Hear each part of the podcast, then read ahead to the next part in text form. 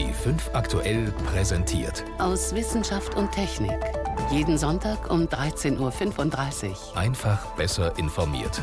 B5 aktuell. We are sitting on the surface. Philae is talking to us. More data to come and, and to be analyzed right now. Jubel und Erleichterung im ESA-Kontrollzentrum in Darmstadt. Vor zwei Jahren war das. Da ist etwas geglückt, was viele für unmöglich gehalten haben. Der Roboter Viele, ein Labor so groß wie eine Waschmaschine, ist erfolgreich auf einem Kometen gelandet. Diesen Freitag nun ging diese außergewöhnliche Mission definitiv zu Ende. Mehr dazu gleich. Außerdem Überlebenskünstler. Was verleiht Bärtierchen ihre Superkräfte? Sensation in der Reproduktionsmedizin. Kann ein Kind drei Eltern haben? Und Brennstoffzelle. Ist der emissionsfreie Antrieb reif für die Luftfahrt? Im Studio begrüßt sie Martin Schramm. Es war eine waghalsige Landung auf einem ziemlich ungewöhnlichen Flugobjekt und 2014 das Highlight des Wissenschaftsjahres. Mehr als 500 Millionen Kilometer entfernt von der Erde setzt die Raumsonde Rosetta einen kleinen Roboter auf einem Kometen ab, auf einem kalten, dunklen Brocken, der nach Schwefel stinkt und durchs All rast. Die ESA schreibt Raumfahrtgeschichte und inszeniert einen regelrechten Krimi im All mit dramatischen Momenten. Am Freitag ist nun auch die Sonde selbst, die den Kometen noch umkreist hat, auf der Oberfläche des Kometen gelandet. Die Mission ist beendet. Frage dazu an meinen Kollegen Stefan Geier. War denn das unterm Strich jetzt ein würdiges Ende bei so viel Drama vorab?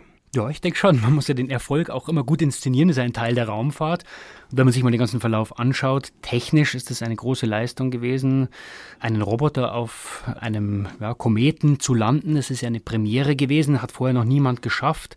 Zehn Jahre lang musste man hinfliegen und man wusste ja am Anfang auch gar nicht, wie sieht der eigentlich überhaupt aus? Hm. Wo können wir überhaupt landen? Hm. Konnte man erst sozusagen feststellen, als man dann relativ nah dort war. Das war dann die berühmte Ente. Genau, der Komet hat die Form, wie sieht aus wie eine überdimensionale Badeente, ein paar Kilometer groß. Also technischen Meilenstein und natürlich ein großer Erfolg für die Europäische Raumfahrtorganisation. Und das ist natürlich auch eine schöne Geschichte. Ja. Hm. Rosetta und der kleine Roboter, viele erleben Abenteuer im Sonnensystem. Dennoch war es ja ein Abenteuer, auch mit vielen dramatischen Momenten. Einiges ging schief. Wo waren die Probleme?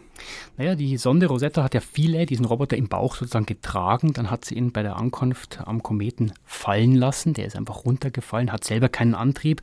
Es geht sehr langsam, weil man eine kleine Anziehungskraft hat. Und der Plan war, wenn viele den Boden berührt, dann soll er sich eigentlich festhaken mit so einer Harpune. Mhm. Hat aber leider nicht geklappt, denn offenbar ist er wo gelandet, wo das nicht möglich war. Er ist aufgedotzt, ist wieder hochgesprungen an eine andere Stelle und dann erst zum Stehen gekommen und dann dummerweise in einer Felsspalte. Und da war es auch noch ganz schön dunkel. Genau, und deswegen hat er wenig Licht bekommen. Das heißt, man konnte nur arbeiten mit der Batterie, die ihm eingebaut war. Das hat nur zwei Tage gereicht und man konnte die Batterien nicht mehr aufladen, weil die Solarzellen eben zu wenig Sonne bekommen haben. Jetzt könnte man ja meinen, so ein Komet, das ist doch ein ziemlich langweiliger Brocken irgendwie aus Stein. Dennoch, dieser Brocken war das Ziel der bislang teuersten ESA-Mission. Mehr als eine Milliarde Euro ist da verbuttert worden. War es das wert? Naja, wissenschaftlich gesehen ist so ein Komet schon ziemlich spannend. Ja. Das ist äh, eben nicht nur ein Brocken aus Eis, Staub und Schwefel, wie Sie sagen. Kometen sind sowas wie die Gefriertruhen unseres Sonnensystems. Die haben sehr altes Material in sich und das kann man sich vorstellen wie ein Buch. Wenn man in diesem Buch lesen kann oder könnte, wie man sich damals erhofft hat. Es hat ja zum Teil geklappt. Und dann kann man eben ein bisschen was erfahren über die Entstehung unseres Sonnensystems und auch über die Entstehung der Erde, sprich letztendlich auch von uns, weil es gibt ja ganz ungeklärte Fragen noch, zum Beispiel, woher kommt das Leben auf der Erde? Woher kommt das Wasser auf der Erde? Große Fragen. Gab es denn jetzt trotz der vielen Pannen am Ende auch Antworten? Einige Antworten. Also gerade was das Wasser betrifft. Die Sonde Rosetta, die hat da so eine Schnüffelnase eingebaut und hat jetzt während dieser zwei Jahre, während sie um den Kometen gekreist ist, immer geschnüffelt und hat Wasser entdeckt, das aber überhaupt nicht dem Wasser entspricht, das es bei uns auf der Erde gibt, hat chemisch einen ganz anderen hm. Fingerabdruck. Und, ähm, was sagt uns das? Deutet eben darauf hin, dass das Wasser bei uns auf der Erde eben nicht von Kometen kommt, Gut, war jetzt ein Komet, ja, müsste man natürlich mit anderen noch vergleichen, aber das ist viel zu aufwendig. Anderer Kandidat sind jetzt eben Asteroiden. Noch spannender ist die Analyse des Materials, das ja der Roboter analysieren konnte. Ein bisschen was konnte er machen. Das war erstaunlich viel organisches Material, also Kohlenstoff, Wasserstoff, Stickstoff. Die berühmten Bausteine des Lebens?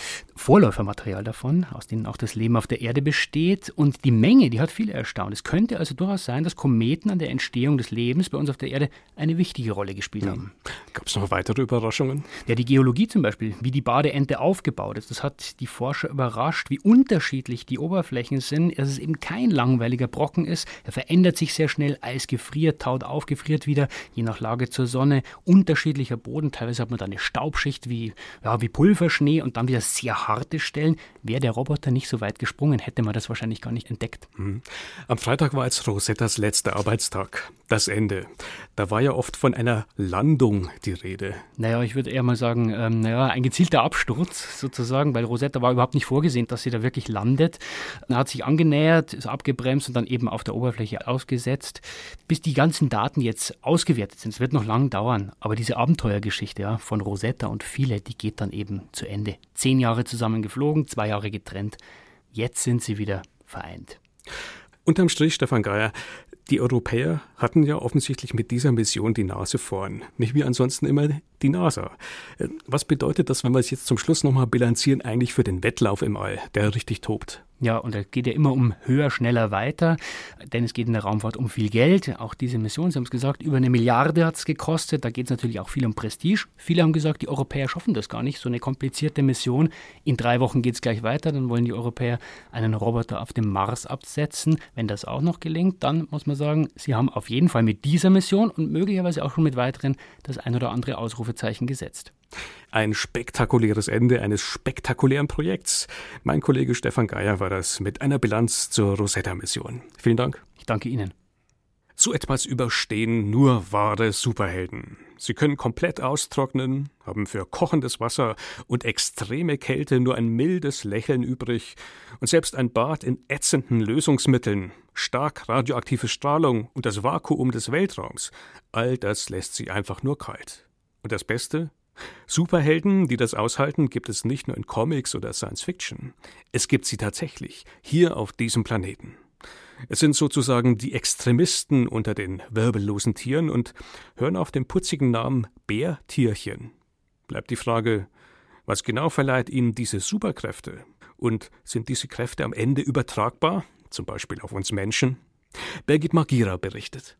Sie sind winzig, höchstens einen Millimeter groß, sie haben acht Beine und bewegen sich langsam und leicht tapsig, ähnlich wie ein Bär, daher der Name im Deutschen Bärtierchen. Gern leben sie im feuchten Moos, und wenn das austrocknet, trocknen die Bärtierchen eben mit aus. Vollkommen. Das bedeutet dann, es ist kein Wasser mehr in diesen getrockneten Tieren vorhanden, die Augen haben, die Nerven haben, die Muskeln haben. All das trocknet komplett ein. Und wenn kein Wasser mehr vorhanden ist, dann können keine Proteine, keine Enzyme mehr funktionieren. Und damit haben wir eigentlich die Definition, die biologische Definition des Todes erreicht. Aber die Bärtierchen sind nicht tot, erklärt der Biologe Ralf Schill von der Uni Stuttgart. Denn wenn der nächste Regen kommt, kommt auch wieder Leben in die Tiere und sie krabbeln weiter, als hätten sie nur geschlafen. Das heißt, wir haben hier einen Zustand erreicht, den man nicht mehr als lebendig bezeichnen kann, aber letztendlich dann auch nicht als tot bezeichnen kann. Das heißt, wir befinden uns in einem so einem Übergangszustand, den man in der Wissenschaft letztendlich mit dem Begriff Kryptobiose definiert hat, der aber ganz schwer zu fassen ist. Der Biologe ist seit mehr als zehn Jahren fasziniert von den Bärtierchen, die nicht nur komplette Austrocknung überleben, sondern auch das Tiefgefrieren, kochendes Wasser, extrem hohen Druck und ätzende Säuren. Sogar Kälte, radioaktive Strahlung und das Vakuum des Weltraums können Bärtierchen überleben. Kollegen von Schill hatten sie per Satellit ins All geschossen. Auch Takekazu Kunieda interessiert sich für die unglaubliche Widerstandsfähigkeit der Tardigraden, wie die Tiere wissenschaftlich korrekt heißen. Und er ist der Antwort auf die Frage, wie machen die das, jetzt ein gutes Stück näher gekommen, mit Hilfe der Gentechnik. At first, uh, we uh, Zuerst haben wir das komplette Genom entschlüsselt. Dann haben wir einzelne Genabschnitte, die für diese Widerstandsfähigkeit verantwortlich sein könnten, ganz genau angeschaut. Da haben wir ein Eiweiß, ein Protein bei einem Gen entdeckt. Wir haben es DSUB genannt. DSUB steht für Damage Suppressor, also Zerstörungsverhinderer. Eben eine Art Protein. Das Besondere an diesem Bärtierchen-Eiweiß DSUB, es ist einzigartig, neu. Kein anderes Tier stellt es her, soweit man weiß. Die Frage drängt sich auf, kann DSUB auch menschliche Zellen vor Zerstörung schützen? Wir haben dieses Protein in menschliche Zellkulturen eingeschleust und haben die Zellen richtig intensiver Röntgenstrahlung ausgesetzt. Hohe Dosen. Und die SAP hat sie geschützt. Nicht alle und nicht vollständig. Aber der Schutzmechanismus hat auch bei den menschlichen Zellen funktioniert. Hat der japanische Biologe damit einen Schatz gefunden, das Versprechen auf ewige Gesundheit? Der heilige Gral, ein Eiweiß in einem winzigen Krabbeltier? Das wäre eine wunderbare Geschichte, aber das würde Genmanipulation bedeuten. Das geht nicht. Nein, das wird nichts in absehbarer Zukunft. Und es hat ja auch nicht perfekt geklappt. Also, wir wissen nun einfach ein bisschen mehr über die molekularen Ursachen für diese enorme Widerstandsfähigkeit der Tardigraden.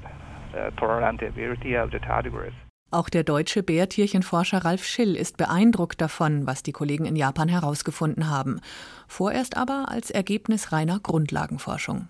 Weil die Frage wäre ja, wie kommt dieses Protein im Falle von uns in jede einzelne Körperzelle? Dazu gibt es keine, keine Werkzeuge, auch keine molekularen Werkzeuge. Also um das praktisch in irgendeiner Art und Weise anwenden zu können, zumindest im medizinischen Bereich. Da wird es noch ganz, ganz, ganz, ganz lang dauern. Aber prinzipiell hat man natürlich jetzt die Erkenntnis, dass es etwas gibt, was die DNA dann besser schützt vor Schäden, zum Beispiel UV oder Radioaktivität.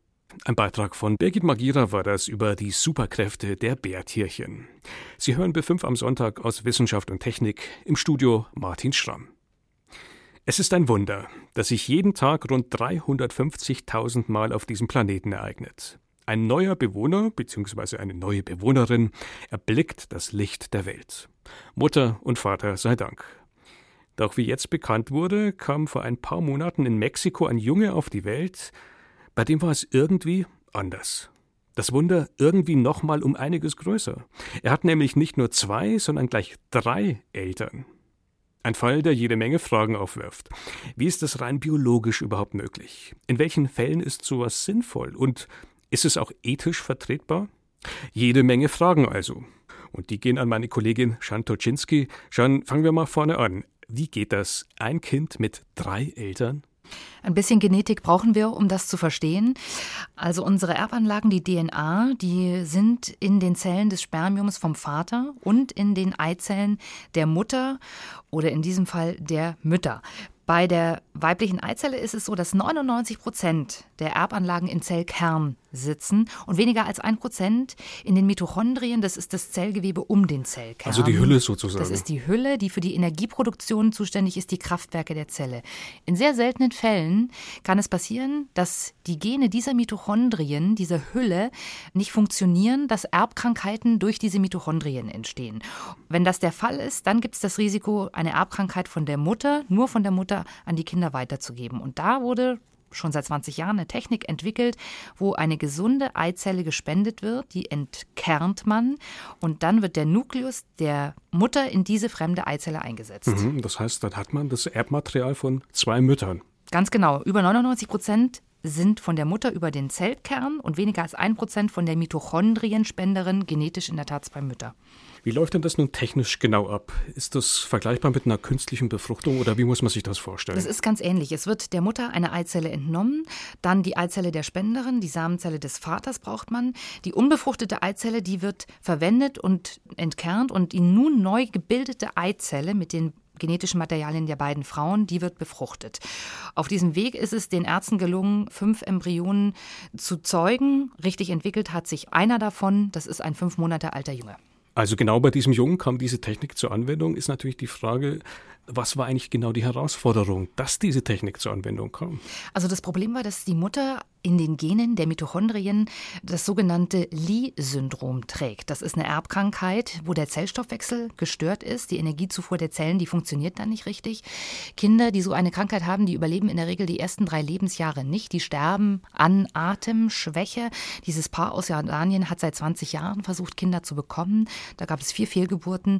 Eine erste Tochter hatte diese Krankheit, da wurde das dann entdeckt. Die starb mit sechs Jahren und ein zweites Kind starb dann schon mit acht Monaten. Mhm. Und da kam jetzt also diese neue Technik ins Spiel. Wie erfolgreich war denn das Ganze nun? Ist der Junge komplett frei von dieser Erbkrankheit? Nicht ganz. Ein Rest dieser schadhaften Mitochondrien ist tatsächlich geblieben, etwa ein Prozent. Das haben die Ärzte getestet. Sie glauben allerdings, dass das kein großes Problem ist, denn die Krankheit entwickelt sich erst, wenn etwa ein Fünftel 20 Prozent dieser Mitochondrien betroffen ist. Also da ist so eine Schwelle. Da gibt es eine Grenze. Allerdings muss natürlich jetzt beobachtet werden, ob es bei diesem einen Prozent bleibt, ob sich der Anteil verändert. Das wissen die Ärzte nicht. Was sie wissen ist, dass dieser Junge die Mitochondrien-DNA nicht weiter vererbt, weil das tatsächlich nur über die Mütter. Funktioniert. Aber das heißt, die Sache bleibt spannend und es ist noch nicht wirklich klar, wie risikofrei diese Technik am Ende eigentlich ist. Das kann man überhaupt nicht einschätzen, denn wir haben ja überhaupt keine Erfahrungen mit Babys, die auf diese Weise entstanden sind. Mhm. Unterm Strich, die Technik soll aber helfen, eben bestimmte Erbkrankheiten zu umgehen. Können Sie das noch genauer benennen? Welche Erbkrankheiten kommen denn da überhaupt in Frage? Es sind ganz, ganz wenige. Die meisten Erbkrankheiten haben als Ursache ja ohnehin viele verschiedene Gene. Es gibt einige monogene Erkrankungen, Krankheiten, die auf ein Gen zurückgehen. Korea Huntington ist ein sehr prominentes Beispiel, aber auch dann ist meist dieses Gen im Zellkern. Und dann gibt es eben noch sehr selten genetische Krankheiten, die durch die Zellhülle entstehen. Die Reproduktionsmedizin schätzt, dass es in Deutschland vielleicht um 10 bis 15 Fälle pro Jahr geht. Also sehr wenige Fälle. Jetzt sollte man aber das Ganze natürlich nochmal auch bewerten. Die beteiligten Mediziner selbst, die feiern das als große Sensation, als großen Erfolg. Aber wie schon angedeutet, es gibt ja offensichtlich auch einige Probleme. Zum einen ja auch gesetzlich, ist denn das überhaupt erlaubt? Also da sind ganz viele Fragezeichen. Man muss sagen, diese Ärzte haben sich zum Beispiel über amerikanisches Recht hinweggesetzt. In den USA ist sowas bisher verboten. Wie haben die das dann gelöst? Die sind einfach nach nebenan ins Nachbarland Mexiko gefahren. Mhm. Da kann man natürlich schon die Frage stellen, wie kann sowas gehen? Ist das zulässig? Gibt es da nicht eine gewisse Allmachtsfantasie der Mediziner? Diese Methode, die wird seit 20 Jahren getestet und entwickelt. Reproduktionsmediziner hier haben mir erzählt, sie halten das für einen massiven Eingriff, eine massive Manipulation in die Keimbahn. Wir diskutieren die Frage, ob man das darf. Übrigens auch gerade im Zusammenhang mit anderen Techniken, mit der Genchirurgie. Also da knüpfen sich ganz viele ethische Fragen an, die unbeachtet sind und die die Ärzte offensichtlich auch nicht interessiert haben. Ja, da fällt an der Stelle auch gerne das Wort oder der Begriff vom ethischen Dammbruch. Würden Sie sagen, ja, genau an der Stelle sind wir? Ja, das ist tatsächlich so, kann man uneingeschränkt sagen, wenn so massiv in die Gene eingegriffen wird, mit unbekannten Folgen und Ärzte bereit sind, alles zu tun, um diese Technik durchzusetzen, dann würde ich sagen, ethisch ist es sehr umstritten und sehr fraglich und das ist schon ein großes Risiko, was da auf sich genommen wurde. In Mexiko ist ein Kind zur Welt gekommen, das drei Eltern hat. Einschätzungen dazu waren das von meiner Kollegin Shantoczynski. Vielen Dank. Sehr gerne. Es war eine Weltpremiere. In Stuttgart ist am Donnerstag das erste Passagierflugzeug mit Brennstoffzellentechnik erfolgreich gestartet und nach rund zehn Minuten wieder gelandet. Das Ziel? Die Vision vom sauberen Fliegen soll künftig Alltag werden. Also die Vision von einem Antrieb, der ohne Kerosin auskommt, der umweltfreundlich und klimaverträglich ist, dabei sparsam, leise, sicher und so weiter. Und damit ein Antrieb, der natürlich nicht nur für Flugzeuge interessant ist, sondern auch für Busse, für normale Pkw und so weiter. Wären da nicht noch ein paar Herausforderungen, mit denen die Brennstoffzellentechnik heute zu kämpfen hat? David Globig war beim Start in Stuttgart dabei. 80 km/h, 100 km/h und wir steigen. Es ist ein außergewöhnliches Flugzeug, das von der Startbahn des Flughafens Stuttgart abhebt. Die Hai-4 hat zwei Rümpfe. Es sieht so aus, als ob zwei Segelflugzeuge an den Flügeln zusammengewachsen wären. In der Mitte zwischen den beiden Rümpfen sitzt die Motorgondel mit einem elektrisch angetriebenen Propeller. Eine Konstruktion, die sich schon bewährt hat, erklärt André Tess. Er ist Direktor des Instituts für technische Thermodynamik am Deutschen Zentrum für Luft- und Raumfahrt DLR. Das Flugzeug hat in seiner Vergangenheit bereits erfolgreich äh, die Energieeffizienz unter Beweis gestellt. Es war ein batteriebetriebenes Flugzeug und hat einen NASA Award für energieeffizientes Fliegen gewonnen. Jetzt haben die Forscher ein Brennstoffzellensystem eingebaut und Hochdrucktanks für den Wasserstoff. In der Brennstoffzelle reagiert dieser Wasserstoff mit Sauerstoff zu reinem Wasser. Und zwar nicht explosionsartig wie beim Knallgasversuch im Chemieunterricht, sondern sanft und kontinuierlich. Dabei liefert die Zelle elektrischen Strom mit einem entscheidenden Vorteil gegenüber Batterien. Batterien sind für kurze Strecken und für kleine Flugzeuge eine hervorragende Möglichkeit, Energie zu speichern. Sie sind aber für mittlere und lange Strecken viel zu schwer und das Laden dauert viel zu lange. Bei einer Brennstoffzelle müssen Sie pro Kilometer nur einige Gramm an Wasserstoff mitnehmen. Bei einem batteriebetriebenen Flugzeug müssen Sie pro Kilometer mehr als ein Kilogramm Batterie an Bord haben. Was Strecken von 1000 Kilometern und mehr für Batterien utopisch macht. Die Hive 4 soll das jedoch dank Brennstoffzellen schaffen, mit Pilot und drei Passagieren. Das war der offizielle Erstflug der Hive 4. Glückwunsch. Ob sich das Fliegen mit Brennstoffzelle je durchsetzen wird, ist allerdings völlig offen. Bei großen Maschinen und auf langen Strecken wird Kerosin jedenfalls auf absehbare Zeit im Vorteil sein. Doch das High-4-Team will zeigen, dass es zumindest auf kurzen und mittleren Distanzen und für Flugzeuge mit bis zu 19 Sitzplätzen eine Alternative gibt. In den kommenden drei Jahren geht es nun erst einmal darum, den Brennstoffzellenantrieb zu perfektionieren und zu testen, wie er sich in den unterschiedlichsten Flugsituationen verhält. Die Vision eines emissionsfreien Brennstoffzellenantriebs treibt Ingenieure aber auch in anderen Bereichen um.